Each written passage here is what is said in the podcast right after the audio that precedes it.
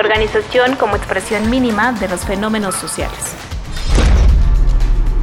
Organización y sociedad. Les damos la bienvenida a Organización y Sociedad, el podcast que abarca temas relacionados con la organización desde el punto de vista teórico, empírico y metodológico. Este es parte de los proyectos de Wicameshco, una red internacional de investigadores en ciencias sociales y humanidades. Para mayor información pueden ingresar a la página y redes sociales de Wicameshco. Eh, buena tarde. Eh, este eh, podcast es el eh, episodio número 5 de las MIPIMES como organización, titulado. Y en este caso, para hablar de este tema de las MIPIMES, contamos con la presencia, y le agradecemos mucho la presencia, del doctor Alejandro García Garnica. Él es doctor en estudios organizacionales por la UAM Iztapalapa y maestro en economía y gestión del cambio tecnológico por la UAM Xochimilco. Es licenciado en economía, egresado de UNAM, perdón, profesor investigador titular de tiempo completo de la Facultad de Estudios Superiores de Cuautla de la Universidad Autónoma del Estado de Morelos.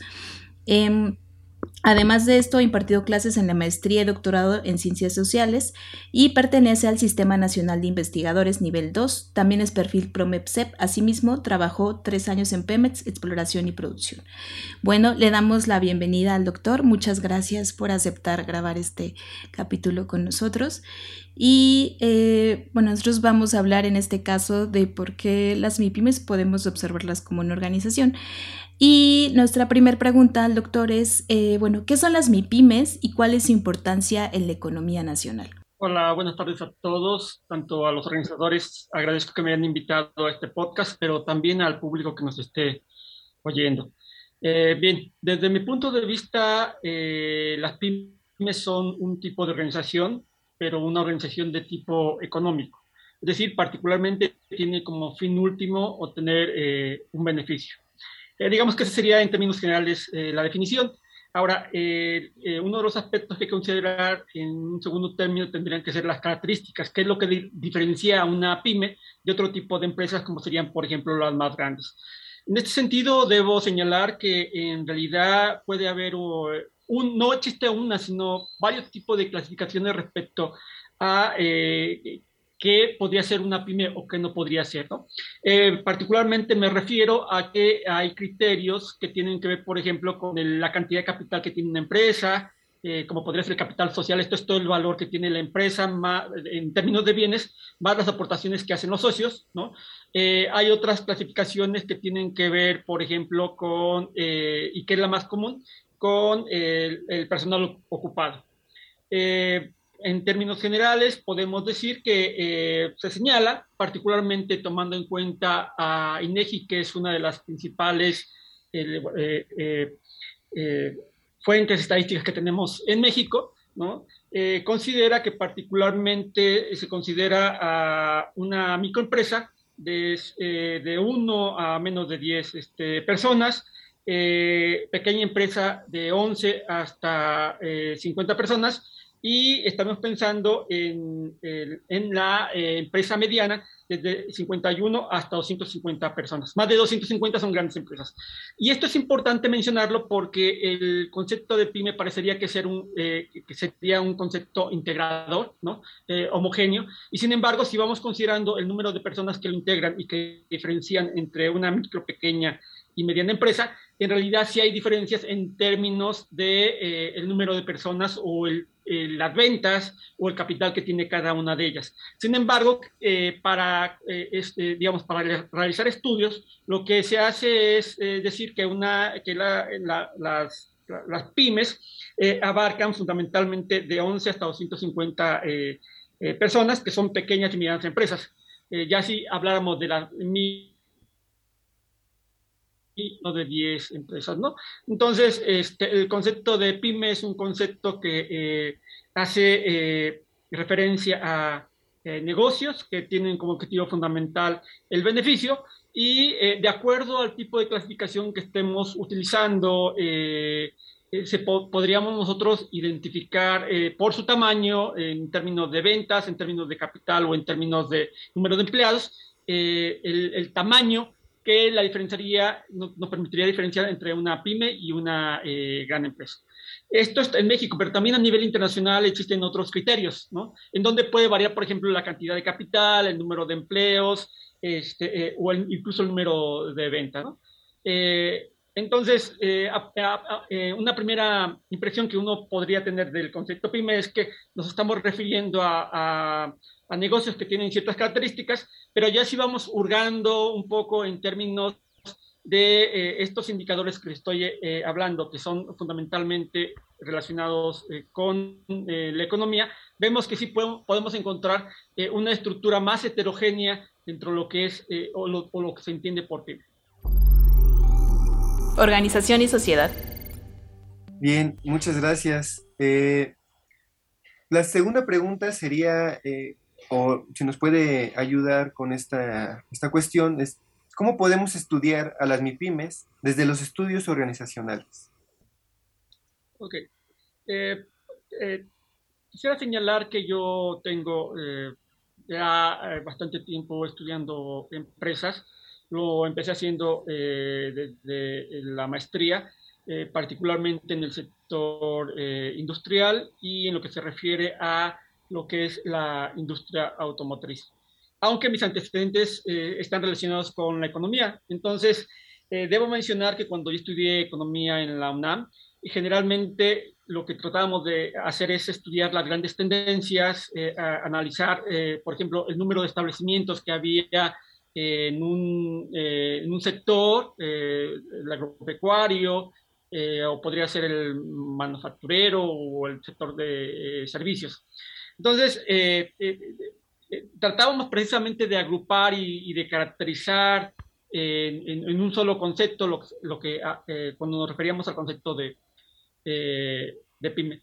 Y cuando empecé a hacer yo estudios, cuando entré yo a la maestría, particularmente a esta maestría en Economía y Gestión del Cambio Tecnológico, lo primero que nos pidieron es, si vas a estudiar la cuestión de la innovación, eh, no hay muchos datos cuantitativos para estudiar eh, innovación. Eh, era una maestría que estaba empezando y lo que la metodología que en ese sentido, que en ese tiempo, digamos, se consideraba la más adecuada, era precisamente lo que se llama el estudio de caso. Entonces, a partir de ahí empecé yo a hacer el estudio de caso como una de las principales formas de acercarme a la pyme y este mismo, eh, esta, esta, misma metodología fue la que utilicé cuando yo hice el doctorado en estudios organizacionales. En estudios organizacionales también eh, utilizábamos eh, la metodología cualitativa, ¿no? fundamentalmente nos apoyábamos en lo que era, digamos, la observación, la observación en campo, que implicaba ir a visitar a las empresas, observar, eh, digamos, en el espacio en el que se instalaban. Eh, poníamos mucha atención, por ejemplo, en lo que eran las instalaciones, la entrada, porque muchas veces cuando uno, va a una empresa, lo primero que eh, podría uno observar es, por ejemplo, no sé cuál es su visión, su misión, el tipo de organigrama. Y mucha de esta información está presentada generalmente a, a, la entrada de una empresa, ¿no? Lo, otro era obtener información, por ejemplo, eh, documental, ¿no? Eh, fundamentalmente, como estudiaba empresas eh, grandes que de alguna forma eran identificadas este, en, el, um, digamos, por Internet, eso me facilitaba tener cierta información sobre la empresa previa que de alguna forma me permitía entender qué se hacía, este, a qué se dedicaba, eh, no sé si era una empresa nacional o extranjera, y eh, ya dentro de la empresa eh, generalmente buscábamos la posibilidad de hacer un recorrido, ¿no? y durante ese recorrido era muy importante tanto lo que nos decían los entrevistados, como, por ejemplo, aquello que nosotros podíamos observar a lo largo de ese recorrido, ¿no? Desde, por ejemplo, la forma como se distribuía la planta, el tipo de letreros, de anuncios, eh, y esa misma metodología la he venido, digamos, utilizando no solamente para el estudio de las grandes empresas, sino también para el caso de las, de las pymes, ¿no?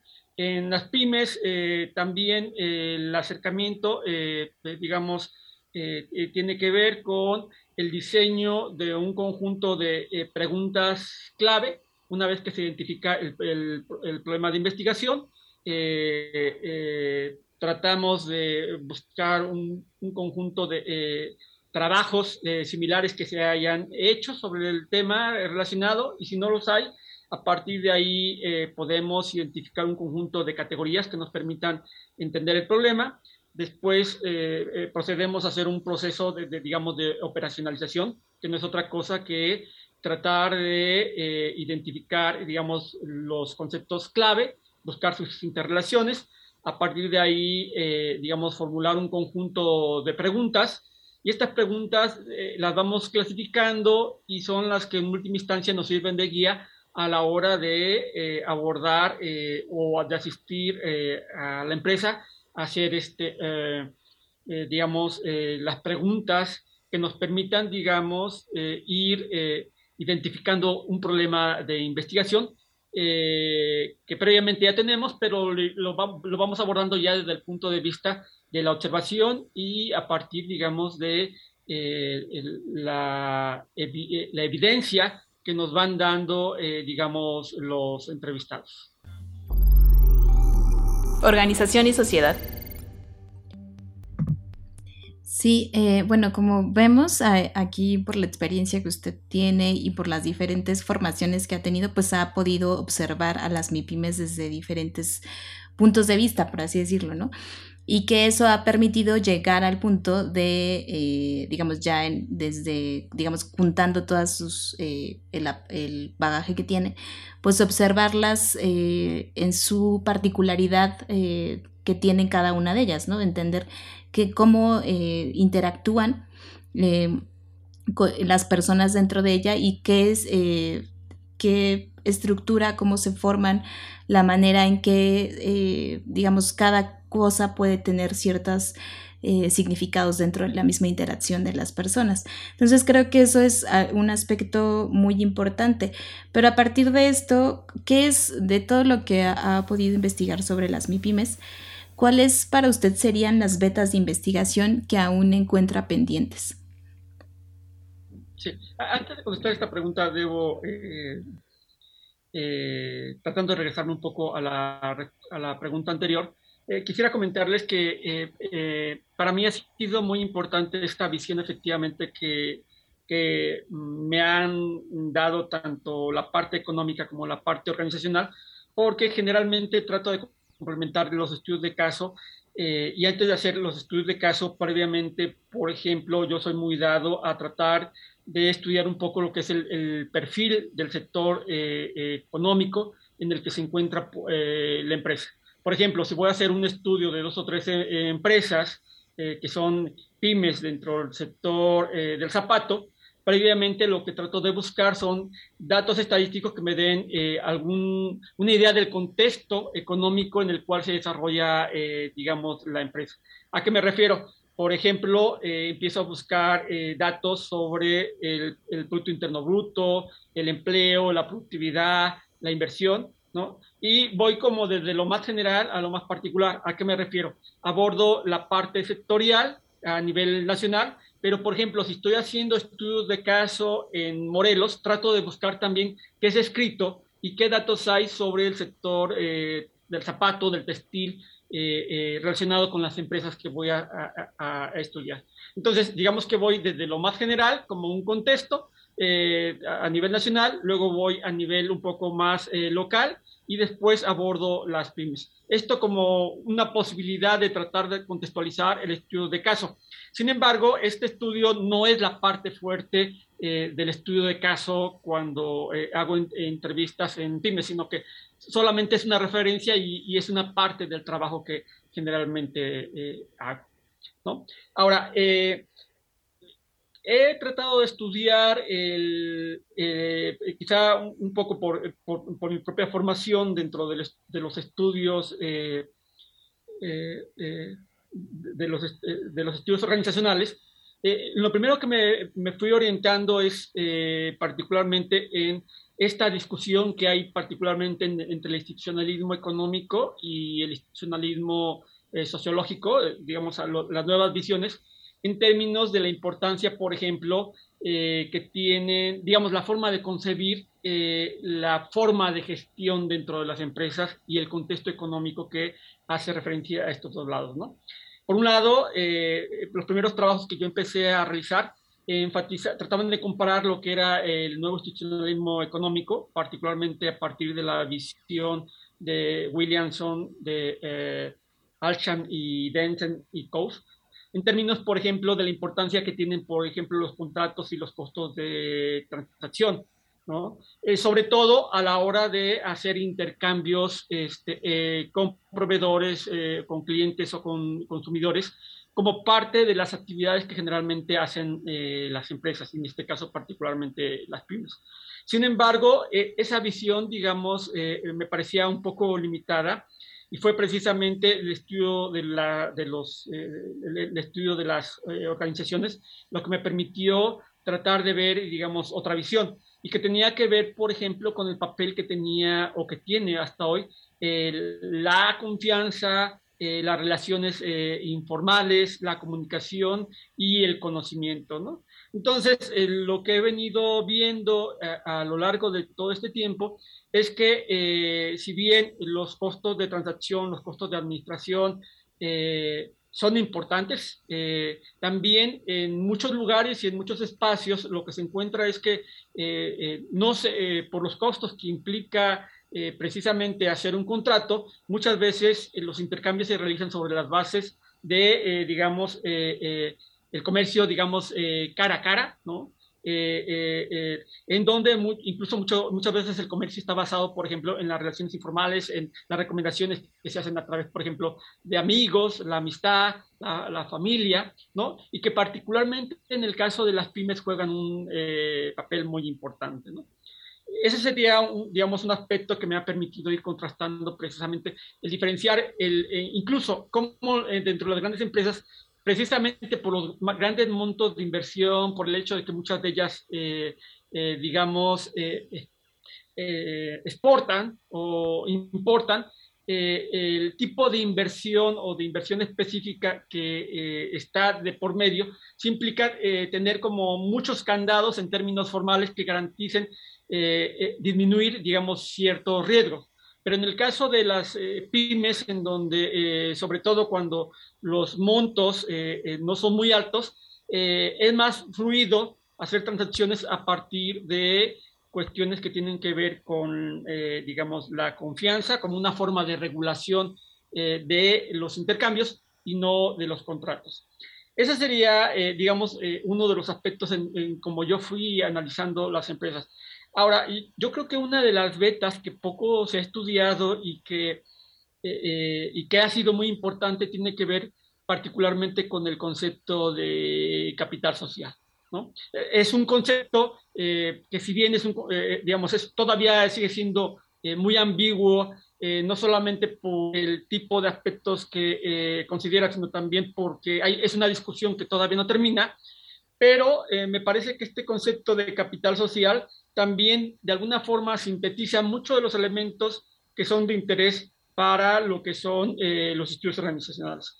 Particularmente, por ejemplo, me estoy, eh, eh, me estoy refiriendo, por ejemplo, al concepto de redes, ¿no? la forma como dentro de las pymes que trabajan fundamentalmente bajo esquemas no muy estructurados, como en el caso de las grandes empresas, en términos jerárquicos, en términos de autoridad, por ejemplo, muchas de ellas carecen de un organigrama, ¿no? Eh, en donde muchas veces lo que se da es eh, una flexibilidad o son empresas como muy familiares, en donde mm, eh, el propio director de la empresa no solamente toma decisiones, sino que también a veces tiene que entrar hacer actividades que tienen que ver con el propio proceso productivo, con el proceso de comercialización, este, e incluso muchos de estos negocios surgen en, un contexto en donde los primeros clientes son los amigos, eh, son los eh, vecinos, son los recomendados y que eh, van tejiendo un conjunto de nodos a partir de los cuales ese negocio va creciendo. ¿no? Yo he tenido la oportunidad desde hace, hace, tiempo de ver cómo pequeñas, algunos negocios que empezaron vendiendo pastel de manera individual, eh, o de manera casual, eh, porque pues no tenían otra oportunidad de hacer otro negocio, este, empezaron a vender amigos y poco a poco el negocio va creciendo. Pero ese negocio va creciendo precisamente como resultado de estas redes que se van tejiendo y que forman parte del capital social que muchas de estas empresas eh, tienen, ¿no? Incluso eh, ahora con la pandemia empecé un poco a estudiar eh, qué estaba pasando y uno de los, digamos, hay dos de los aspectos que han permitido sobrevivir a las empresas. Por un lado ha sido el uso de, de, las redes sociales, ¿no? Eh, es decir, el e-commerce, eh, eh, toda esta tecnología que está facilitando la transacción entre, entre el usuario y las empresas, pero el otro está relacionado con el capital social, es decir, se señala que en algunos casos muchas veces fue el capital social lo que ha permitido a las empresas no quebrar e irse manteniendo, porque, digamos, el comercio se ha ido y la distribución de, de los, de, los bienes y servicios ha sido, digamos, de boca en boca, ¿no? Ahora, si hablamos de redes sociales, eh, como parte del capital social, está todo esto que tiene que ver con el capital humano, ¿no? algunos que le llaman capital humano, o los recursos humanos dependiendo de la forma o el esquema que uno plantea de análisis. ¿no? Pero particularmente eh, lo que se ha visto eh, es toda esta parte, cómo, cómo en las empresas el recurso humano, y sobre todo si es un recurso especializado, sirve de base para acumular eh, eh, un conjunto de capacidades eh, tecnológicas, un, un, conjunto de capacidades productivas, y por lo tanto el recurso humano que de alguna forma tiene incorporado procesos de aprendizaje, aspectos cognitivos, valores, son fundamentales para poder, digamos, mantener cierta ventaja competitiva respecto a otro tipo de empresas que compiten en el mismo sector, ¿no? Y también dentro del propio concepto de capital social, eh, que también eh, es de interés en los estudios organizacionales, tenemos el concepto de confianza, este, esta posibilidad de eh, hacer algo pensando como una expectativa que va a haber cierto proceso de reciprocidad en el corto o mediano plazo, ¿no? Entonces, eh, la confianza también se vuelve en un mecanismo eh, eh, que facilita las transacciones internas y externas a, la empresa. Y por último, el, propio concepto de capital social hace referencia a lo que sería, por ejemplo, las normas y los valores y toda esta parte que tiene que ver con la informalidad.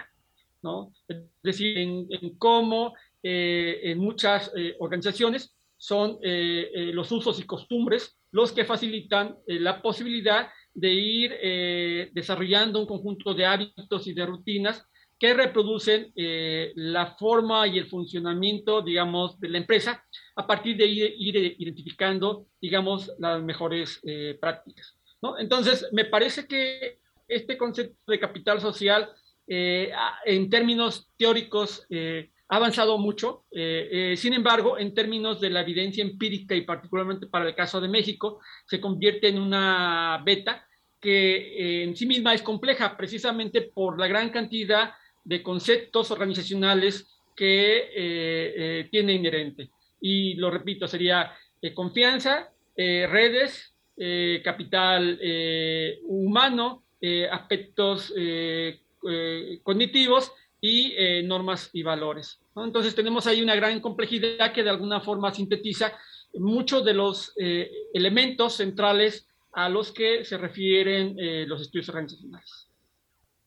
Incluso para algunos, el, por ejemplo, Bourdieu eh, que también eh, eh, abarca precisamente o se interesa por el concepto de capital social, metería incluso este, este, concepto que tiene que ver con las relaciones, por ejemplo, de, de, poder dentro de las mismas organizaciones.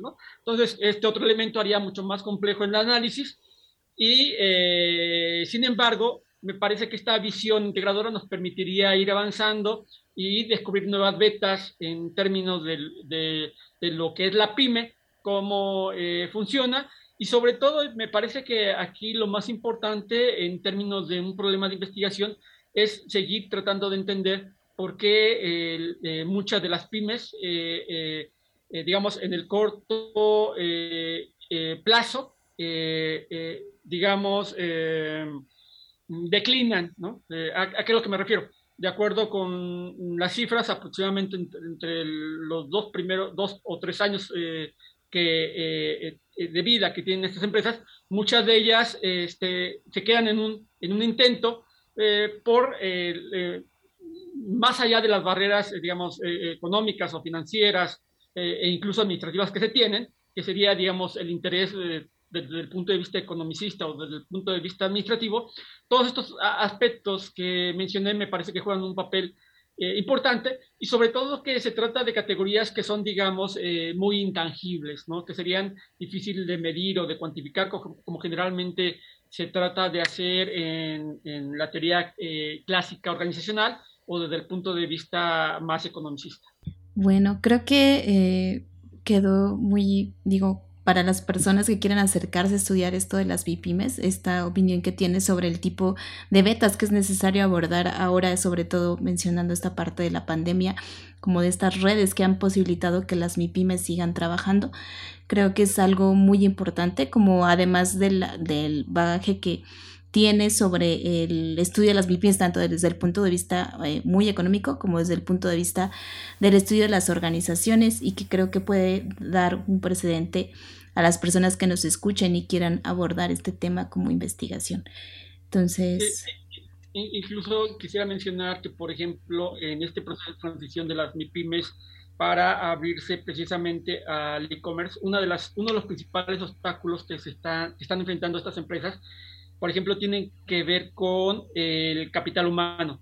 Es decir, eh, eh, hay que eh, alguien que quiera, digamos, trabajar en redes sociales, haciendo eh, una página tratando de responder a los, eh, eh, a los clientes, viendo toda esta parte de la distribución de los bienes y de los servicios que se ofrecen, sí requieren, digamos, contratar a alguien que sea especializado, por ejemplo, en el uso de cierto software, que sepa algo de marketing, de contenido, ¿no? Y, y toda esta parte del conocimiento eh, también es una beta muy importante para muchas empresas que hoy, eh, digamos, eh, han logrado sobrevivir a, digamos, a la pandemia y que han tenido que, digamos, abrirse a nuevos segmentos de mercado, abrirse a nuevos consumidores e incluso están trabajando como en un proceso de transición, es decir, por un lado tienen la tienda física, pero por otro lado ya están en Internet y eh, sin embargo es un nuevo reto precisamente por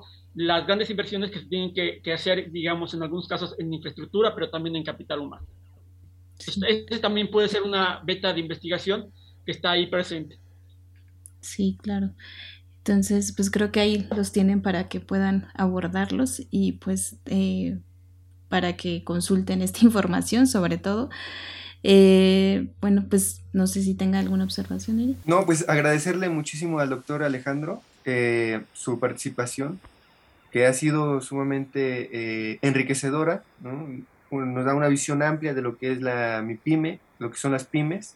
Sobre todo, muy interesante esta contrastación entre la cuestión formal y la informal y la importancia que tiene esta informalidad, la confianza como un elemento clave para el desarrollo de, estas organizaciones, sumamente interesante, ¿no? La verdad es que me deja con muchas ganas de investigar, de buscar sus artículos y de, de conocer más acerca de, este, de este tema.